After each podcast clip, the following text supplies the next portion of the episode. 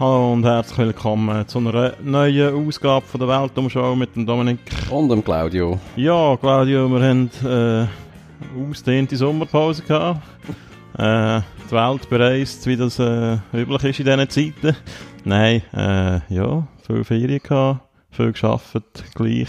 Ja.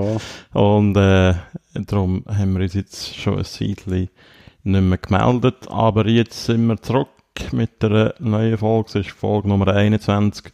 Und Claudio, du hast uns da etwas mitgebracht, von dem ich ja noch nicht weiss. Ja. Darum äh, soll ich auch verraten gerade. Ja, genau. Es geht ja um, äh, wo das wir hingehen. Ja, okay. Was ist einmal... Ja, mal, Kann, kann man ein Land erraten, oder? Ja, ja. Mal, es ist ein Land. Eins, was es noch gibt? Ja. Okay. Europa? Nein. Ja, nein. Okay. Kaukasus? Nein. Türkei? nein. Also es liegt nicht in Europa, ist aber irgendwie Ist mal eine europäische Kolonie gewesen. so eine Art. Okay. Asien? Nein. Afrika? Nein. Lateinamerika? Hm, auch nicht. Nordamerika? Ja, schon höher, ja. Mittelamerika? Ist Lateinamerika? Nein, nein, schon eher im Norden. Kalt dort oben. Ist kalt, Grönland? Ja, genau. Wow. okay, Grönland. Voll geil. Also Ich Dänemark. wollte ja den nicht auf den Schlips treten. Das ist ja schon ein Land. Ja, aber die gehört Aber- die nicht eigentlich noch in, äh, Irgendwie gehört es immer noch zur dänischen Krone, was auch immer das heisst. Ich weiss. Das ist ja wie äh, Kanada auch noch Königin von England als äh, Staatsoberhaupt hat oder so irgendwie. Unglaublich haben wir da auch ein bisschen Geld über, oder? Von Dänemark. Ja, Ja, aber erzähl du deine Geschichte. wie genau, es genau läuft, weiß ich eben auch nicht. Ja, wir reden heute über Grönland, respektive eigentlich reden wir auch über die Schweiz. Oh, Ähm, nämlich reden wir über die erste Schweizer Grönland-Expedition von 1912. Und da steigen wir eigentlich gerade ein, an dem Tag, wo wir es eigentlich äh, mal hätten aufnehmen, am 27. Juli. Das war eben so mein Einstieg gewesen. Ähm, am 27. Juli 1912 ähm, kehren eigentlich zwei junge Männer nach fünf Tagen um ihre an der grönländischen Ostküste zu ihren zwei Kollegen zurück und können ihnen dann doch verkünden, äh, dass sie jetzt eigentlich doch recht grosse Überlebenschancen haben. Das hat damit zu tun gehabt, dass am 22. Juli sind der, äh, also die zwei Männer sind äh, zum einen der Alfred Dückerweg gewesen und der Karl Gaule und die sind äh, mit so einer Dreitagesration Pemmikan, so eine, so eine indianische ähm, Inuit-Notration eigentlich gewesen. okay. Ähm, bes- besteht so aus äh, zerstoßenem Dörrfleisch, bei den Inuit eher so aus Robbenfleisch und viel, viel Fett. Ähm, das ist äh, eigentlich so wie das, das Mahl der Wahl in Grönland, wenn man dort äh, etliche Wochen umherirrt. Ähm, genau, sind sie aufgebrochen mit einer ziemlich ungenauen Planskizze, die mal irgendein Ostgrönländer irgendwie zusammenskizziert hat und sind äh, das Proviant- und Kajaklager suchen, wo dort äh, installiert worden ist für sie. Mhm. Mit eigentlich dann doch recht viel Glück auch haben sie es dann geschafft, das, äh, das Lager zu finden. Und sind dann, haben dann mit diesen Kajaks sozusagen ihre zwei Kollegen können holen. Aber äh, anfangen tun wir jetzt eigentlich am Anfang, weil die vier sind jetzt vorher sechs Wochen unterwegs gewesen und haben, äh, also haben eben eine anderthalbmonatige Durchquerung vom, von Grönland äh, gemeistert, von West nach Ost. Und das ist eigentlich die erste Schweizer Grönland-Expedition. Also offiziell vom Staat. Ja, das komme ich noch dazu. Okay. Sie haben eigentlich recht wenig Unterstützung vom Staat bekommen. Sie haben äh, eigentlich angefragt, Bundesbern, ob es- da irgendwie finanzielle Unterstützung gäbe für das Projekt.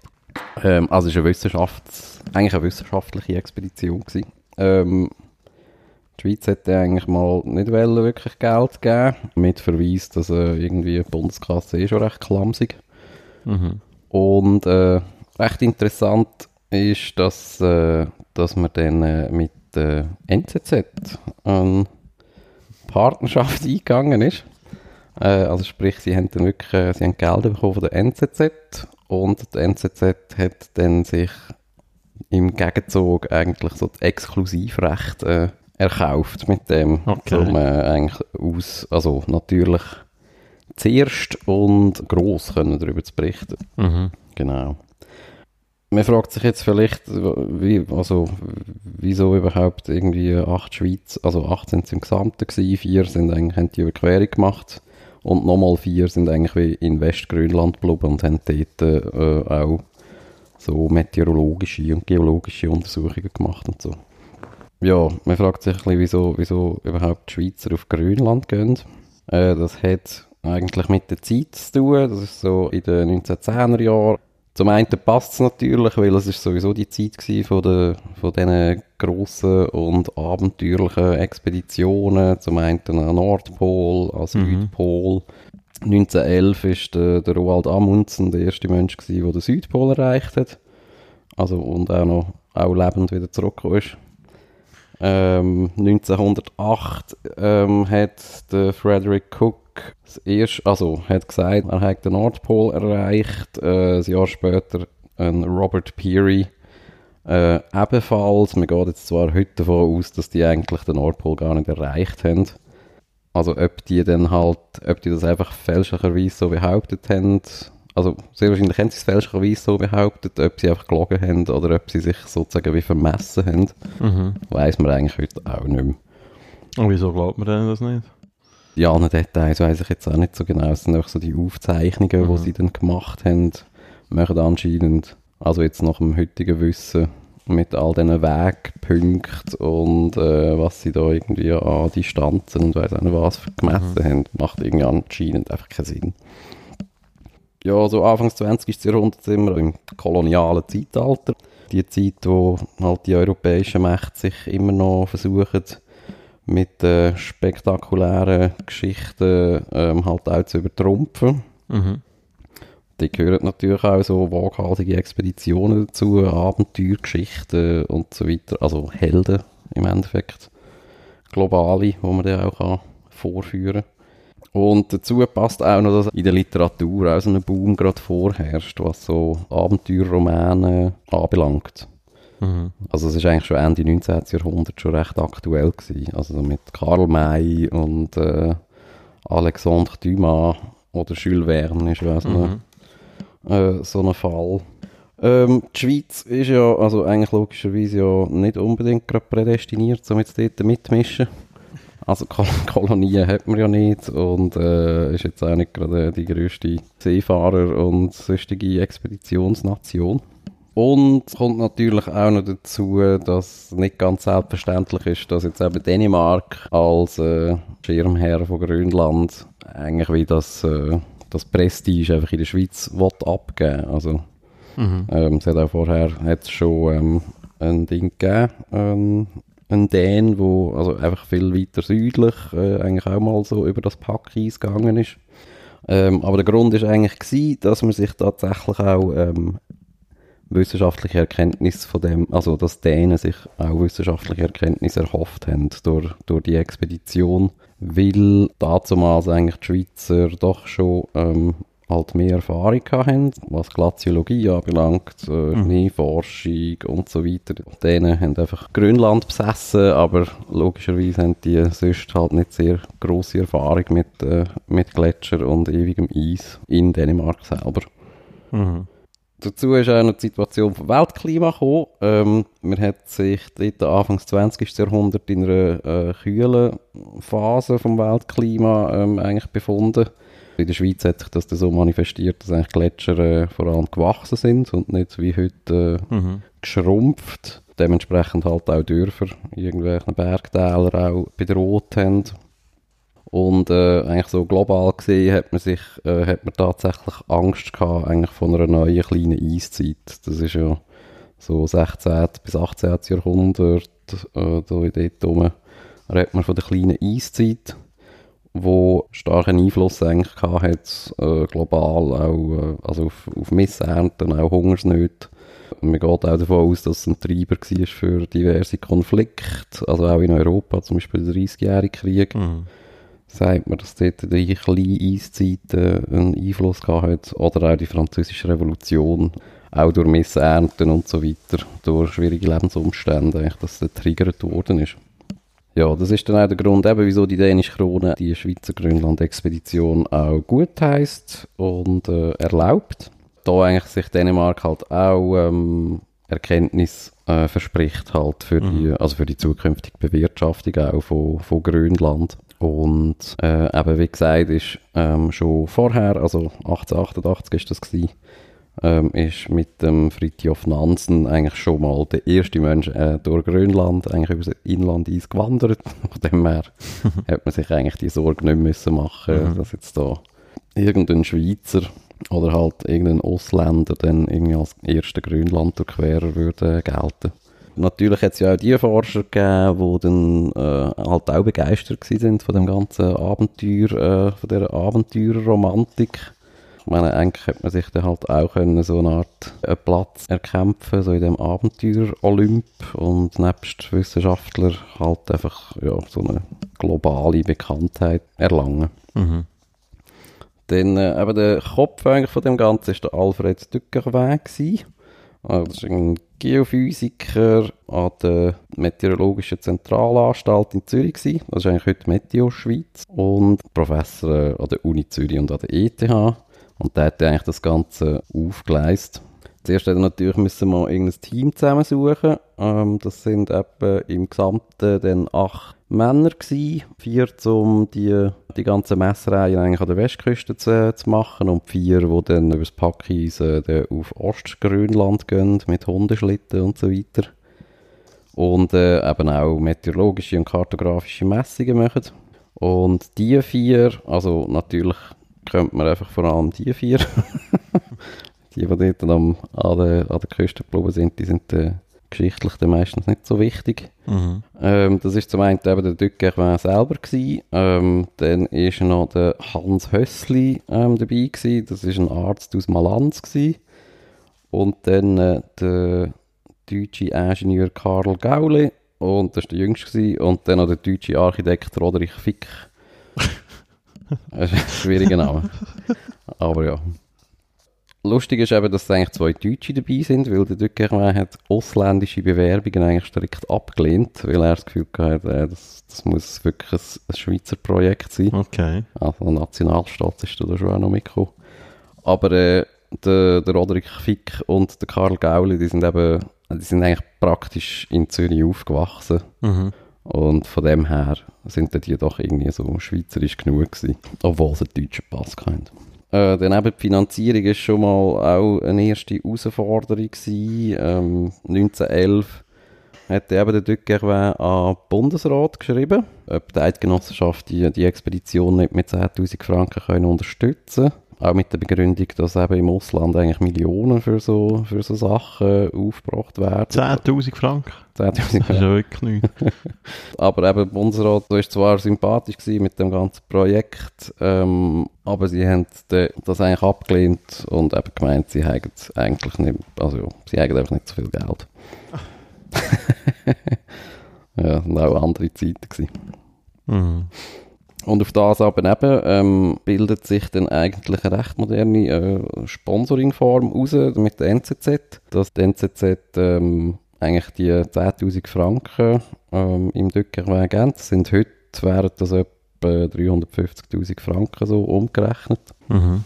Genau, und auf der anderen Seite darf dann halt die NZZ gross darüber berichten und als erstes eigentlich, oder generell eigentlich wie die Expedition halt äh, begleiten. Hat die NZZ mehr Geld als die Eidgenossenschaft? ja. Das sind noch gute Medienzeiten. Oder auch genug locker. Dann äh, führt das halt eben dazu, dass die NZZ halt, also natürlich auch schon bevor die auf Grönland aufbrechen, äh, über das berichtet. Das wird so eine richtige Story halt irgendwie, über mehrere Monate. Ähm, es wird dann auch in der, in der NZZ selber noch zum Spenden aufgerufen. Und dort haben dann eigentlich viele Unternehmen, also wenn auch nicht ähm, finanziell, dann einfach doch mit Ausrüstung oder Proviant eigentlich Sponsoring gemacht. Zum Beispiel Magi Mhm. ähm, deckt dann eigentlich so die ganzen die ganzen Suppenproviant-Geschichten eigentlich äh, für die ganze Expedition ab. Bouillon. Mhm. Kondensmilch von der Berner Alpenmilchgesellschaft wird auch gebraucht. Äh, der Lind versorgt die ganze Expedition mit Schoki natürlich. Dann die Lenzburger Konfitüren und Fleischkonserven tun auch sponsern. Also ja, logischerweise Konfitüren und Fleischkonserven. Ähm, Uhren kommen jetzt über, aus einer, Fir also aus einer jurassischen Uhrenfirma. Und äh, Detlefsen, kennst du das noch? Nein. Das Sportgeschäft, das dann äh, Ski tut. Okay. Ich nie gehört. Ja, das ist eigentlich mehr oder weniger Sponsoring, wie man es heute kennt. Auch recht modern ist, dass eine weitere Einnahmequelle Dia-Shows sind. Das könnte man heute Also, auch noch. die werden wie vorbudgetiert anscheinend, aber äh, das Ja. wird dann eingeplant, dass man eigentlich den, wenn man, also wenn man dann lebendig zurückkommt, äh, dass man dort äh, auch noch recht kein Geld einnehmen kann. Mit tollen Geschichten aus dem Grönland-Eis. Dann wird äh, eigentlich wie schon ein Jahr, bevor es überhaupt gönnt, wird äh, sehr viel ähm, also eigentlich wie getestet. Es wird Material getestet, also Zelt, Ski, Kajak und so weiter. Irgendwelche Werkzeuge, Schuhe. Und natürlich auch geübt. Also, sie müssen lernen, Kajak fahren, lernen, die ganzen Messungen irgendwie machen. Im März 1912 geht es per Schiff an die Westküste von Grönland. Das ist nach späterer Aussage von den meisten Teilnehmern eigentlich äh, der schlimmste Teil von der ganzen Expedition gewesen. Weil es anscheinend einfach nur ein tagelanges Gekotzen war wegen, ähm, wegen dem ganzen Seegang. Das war ganz schlimm. Gewesen. Ja, aber es ist dann wieder gut gekommen. Äh, Sie sind dann eigentlich an der Westküste und äh, haben dann dort äh, ihr Lager bezogen und dann auch nochmal mehrere Wochen ähm, Unterricht bei den Inuit gehabt. Beim Kajakfahren, im Hundeschlittenfahren. Zum Hundeschlittenfahren üben gehört auch, wie dass man die Hunde richtig äh, verpeitscht. Oh Gott. Respektive wie, dass du eigentlich zielgenau den, den Hund, den du willst, treffen mit der, mit der Peitsche nachher treffen. Mhm. Genau. Und wie, dass man Schuhe flickt. Das ist auch äh, recht wichtig gewesen. Also, dass Füße nicht gefrieren, oder was? Wenn Genau. du- Also erstens die, die richtigen Schuhe und wie, dass man so Inuit-Stiefel irgendwie dann auch kann flicken wenn sie mal kaputt sind. Mhm. Es hat eben ein paar Jahre vorher hat's dann auch eine dänische Expedition gegeben und die sind alle gestorben. Und anscheinend ist das auch wegen der Schuhe gewesen, vor allem. Mhm. Sind dann irgendwann nicht mehr weitergekommen. Darum immer ernst nehmen, wenn der Hinweis steht, gutes Schuhwerk mitnehmen. Genau. Ja, dann ist es weitergegangen mit dem Schiff, äh, eigentlich küstenaufwärts. Und an irgendwelchen Zwischenhalt haben sie dann auch die, die Schlittenhunde eingekauft. Von einem kaufen sie 10 Hunde ab und anscheinend werden sie äh, dermassen verarscht, dass irgendwie dann beim nächsten Kauf, also beim nächsten Hundeverkäufer, der sieht die irgendwie und äh, hat irgendwie das Gefühl, also das geht gar nicht. Und ersetzt dann eigentlich wie ihnen die Hunde durch bessere. So, was sind das für... So aus Gutwill. Ich weiß auch nicht. Einfach so- irgendwelche alte. Strassenköter. Äh, Am 10. Juni sind sie dann äh, irgendwann, also eigentlich wie am Startpunkt angekommen, so irgend so eine ruhige Bucht. Das ganze Material wird dann eben entladen. Es geht dann auch wieder äh, etwa eine Woche, bis sie überhaupt das ganze Material dann vom Meer dort äh, eigentlich wie auf das, auf das Inlandeis geschleppt haben. Mhm. Es geht eigentlich wie so eine Art, ja, es geht eigentlich wie der Berg drauf und nachdem dort oben bist du dann irgendwann so auf dem, auf dem riesen Eispanzer, der dann eigentlich so Okay. Grönland äh, überdeckt. Und natürlich in gewohnter europäischer Arroganz wird auch die Bucht gerade noch getauft, in Dückerweh-Bucht, Mhm. wo glaube ich sogar heute noch besteht. Und äh, ja, dann ist es losgegangen. Am 24. Juni ähm, haben sie den Eis- und Schneepanzer erreicht, wo sie dann auch eben haben können auf, äh, auf die Hundeschlitten wechseln ähm, Sie haben dann eigentlich gleich gemerkt, dass sie in der Nacht reisen müssen, weil äh, am Tag das Eis einfach zu weich ist. Also eigentlich sind die eigentlich permanent in dem, in dem Schnee eigentlich einsaufen. In der Nacht ist es aber auch nicht sehr toll gewesen, weil es dann halt äh, so hart war und die Hunde haben sich einfach immer die Pfoten aufgerissen. Also sie haben sicher nicht so lange können Mhm. äh, so reisen. Also so in den Tagebucheinträgen steht dann eigentlich, dass sie irgendwann eigentlich nur noch so eine, so eine rote Blutspur haben, die sich nachgezogen haben. Weil einfach die Hunde so äh, kaputte Pfoten haben. Genau. Dann am vierten Tag ist es eigentlich fast schon zu Ende, weil äh, weil es schon ähm, fast zwei von drei Schlitten ähm, versenken. Sie brechen einfach ein auf einem See, ähm, brechen Okay. durchs Eis. Könnten aber irgendwie lustigerweise alles retten. Das Einzige, was sie verlieren, ist ähm, eine Kiste Pemmikan, wo, eigentlich, wo für, als Hundefutter gedacht war. Das könnte sie eigentlich knapp verkraften, das ist nicht so schlimm. Mhm. Nach dem Zwischenfall geht es dann eigentlich ohne grosse lebensbedrohliche Zwischenfälle weiter, außer dass sich einmal der Alfred Dückerwä äh, in einem Schneesturm verliert. Und einmal haben sie auch in einem Schneesturm vergessen, die Hunde von den Schlitten wegzubinden. Also ja, sie hätten eigentlich wie die Hunde nach dem Schneesturm wieder können ausbuddeln Also eigentlich haben sie blöderweise eigentlich alle fast getötet. Scheiße. Indem sie einfach die Hunde äh, dort äh, angebunden lassen haben und lassen einschneien Genau.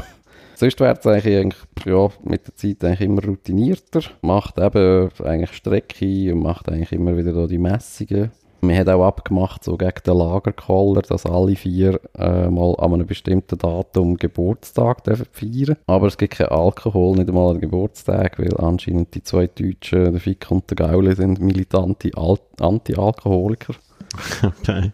Dann äh, kommen sie eigentlich gar nicht schlecht vorwärts. Mit so gegen Ende von der Reise fängt dann fängt es dann eigentlich an, etwa jeden Tag oder jeden zweiten Tag einen Hund zu erschießen. Das aber nicht aus Essensmangel. Zum Beispiel eben gewisse Südpol-Expeditionen, wo man Hunde verschießen hat, also Mhm. um sie dann essen. Das ist da nicht der Fall gewesen, sondern es ist anscheinend in Grönland verboten gewesen, Schlittenhunde von der Ostküste nach die Westküste zu bringen. Das sind so ein bisschen andere Rassen gewesen und man hätte die nicht vermischen. Mhm. Ein paar Hunde hätten sie dann eigentlich gern äh, mit heimgenommen, aber das haben sie dann nicht dürfen, weil es anscheinend äh, auf dem Schiff, wo, wo sie dann wieder auf Europa gebracht hat, sind dann eigentlich Hunde strikt verboten, obwohl eigentlich im gleichen Schiff ein Eisbär transportiert worden ist für den Zoo in Dänemark. Mhm. Aber Hunde gehen nicht. Haben sie müssen dort lassen. Ähm, genau, ja, und dann eben, etwa am 20. Juli kommen sie eigentlich an der Ostküste an. Dort geht es eigentlich darum, dass sie eben das Depot suchen. Und eben irgendein Dan aus, aus Ostgrönland hat, haben ihnen eigentlich das Depot vorbereitet und eben die Skizze gegeben. Und sie kommen dann an und merken eigentlich, dass das, was auf dieser Skizze eingezeichnet ist, eigentlich überhaupt nicht dem entspricht, was sie da irgendwie gerade sehen Mhm. sind dann zuerst ein bisschen verwirrt, ob sie am richtigen Ort sind, aber messen das dann eigentlich auch alles nochmal irgendwie nochmal nach, wo das sie da genau sind jetzt und kommen dann eigentlich zum, zu der Erkenntnis, dass sie eigentlich schon am richtigen Ort sollten sein. Aber ja, das stimmt einfach alles überhaupt nicht. Von dem her gehen sie dann halt einfach einmal auf gut Glück los, respektive zwei bleiben dann im Camp, wo sie irgendwie aufstellen mit den Hunden und die anderen zwei la laufen einfach mal los und suchen das. Ja, wenn sie es nicht gefunden hätten, nehme ich an, wären die einfach auch alle gestorben. Das ist irgendwie auch so etwas, mit dem ist man glaube ich einfach so, mit dem hast du glaube ich einfach gerechnet, Ja. damals, wenn du so, Ja, die, die Abenteurer, gell? wenn du so ein Zeug gemacht hast. No Risk, no fun. Ja, findet er die Dinge, eben dort hat er äh, jenstes Lebensmittel und auch Kajaks und könnte eigentlich mit diesen zwei Kajaks die anderen zwei holen. Ein paar Tage später ähm, fahren dann auch zwei Inuit vorbei, wo dann, also sie nicht gerade holen, aber dann eigentlich wieder in die nächste Siedlung können gehen, um die eigentlich zurück in die Siedlung zu bringen. Also das ist schon auch, das ist eigentlich so geplant gewesen, dass dann irgendwie ab einem gewissen Datum sind, glaube ich, einfach so alle drei Tage oder so sind halt zwei so Inuit mit ihren Kanus dort ein bisschen an der Küste rumgegurkt, um zu Mhm. schauen, ob die, ob da die vier Weissbrüder irgendwie auftauchen. ja, dann kommen sie eigentlich wieder zurück in die Siedlungs äh, Ang, Angmaxalik heisst die. Ja, da sind die eigentlich wieder angekommen. Äh, da geht es eigentlich auf Europa. Ende September kommen sie in Kopenhagen an und dann ist eigentlich der Roderich Fick am 8. Oktober kommt er dann wieder in Zürich an. Mhm. Spannend ist eigentlich auch noch, dass man anscheinend auch heute noch auf die erhobenen Daten von der Expedition eigentlich zurückgreift. Also auch um so ein bisschen einschätzen, eben, wie sich das, also wie sich das Eis, äh, der Eispanzer sozusagen entwickelt hat und auch so Temperaturen, die globalen. Ähm, ja, das ist so etwa die Geschichte gewesen. Auf Geschichte bin ich auch wegen der Ausstellung, die immer noch äh, ist, bis am 18. Oktober das Jahr im Landesmuseum zu Zürich. Okay. dort muss ich auch noch Danke sagen, im Herr Donati vom Landesmuseum. Ich habe eigentlich mal angefragt, weil sie haben dort so Audioschnipsel äh, irgendwie auch in der Ausstellung gehabt. Mhm. Und äh, er hat eigentlich gemeint, ich darf die sehr gerne brauchen. Äh, ich habe sie jetzt irgendwie, ich weiß auch nicht, bei mir hat es irgendwie gar nicht so eine gute Geschichte hineingepasst, die, Ja. die ganzen Dinge. Aber gleich, danke vielmals. Also was für Audioschnipsel? Ähm, eigentlich sind eigentlich wie so ähm, vorgetragene ähm, Ausschnitte aus dem Tagebuch vom Alfred Dückerweg. Aha. So. Ähm, Nicht Originalaufnahmen von irgendetwas. mhm. Nein, das nicht. Ja, meine Hauptquelle ist eigentlich gewesen, Opas Eisberg heisst das, vom Stefan Ort. Mhm. Das ist der Enkel vom Roderich Fick. Und Mhm. dann irgendwie jetzt. Es ist so die Hälfte ist eigentlich eben so Ausschnitt von dem 1912 und die Hälfte ist so aus dem Jahr Und, und er selber Türen ist, oder was? 2012, genau. Ja, er ist dann irgend... Nein, er ist nicht ganz die Tür. Er ist einfach irgendwie auf Grönland und Mhm. äh, äh, aber gleich noch ein spannendes Buch. Aber ist der, der Herr äh, Döcker, wer? Mhm. Ist der der, also ich habe jetzt noch nie von dem gehört, das ist jetzt nicht irgendein Hure, Ja, ist das schon nicht gerade ein Nationalheld? wie ne? halt wie irgendein so ein Hure Picard oder so irgendetwas, oder? Nein, das nicht. Oder er muss nicht jetzt nachhaltig äh, drin worden, ja. Mhm.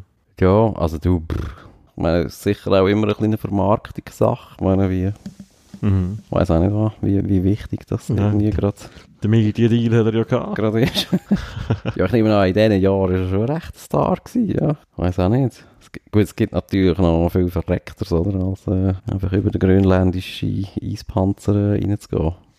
Ja, ja, also dort sind das schon noch Leistungen gewesen, eben damals, Mhm. und das ja noch nicht lange her gewesen dort. Ja, ja. Das ist auch also, ja, das ist ja wirklich auch, also das ist wirklich sehr gefährlich gewesen. Also, die Mhm. sind eigentlich wie, also das liest man auch aus diesen Tagebucheinträgen, die, also die sind eigentlich wirklich davon ausgegangen, dass Schon sehr, gut sehr gut möglich Mhm. ist, dass sie eigentlich nicht mehr zurückkommen. Aber ja, das ist sehr wahrscheinlich halt eben, das ist noch die, die richtig geile Männlichkeit gewesen, so Anfangs 20. Jahrhundert. Ich meine, du musst schon, musst schon einfach im Tod gerade in die Augen schauen. Ja, ja, hast du ein paar Jahre später im Krieg auch noch einmal. Du kennst das dann dürfen. Der Roder, also der, der Roderich Fick, ähm, der ist dann auch, äh, also der hat dann noch eine zweifelhafte äh, Bekanntheit erlangt durch äh, viele Architekturaufträge vom Adolf Hitler direkt.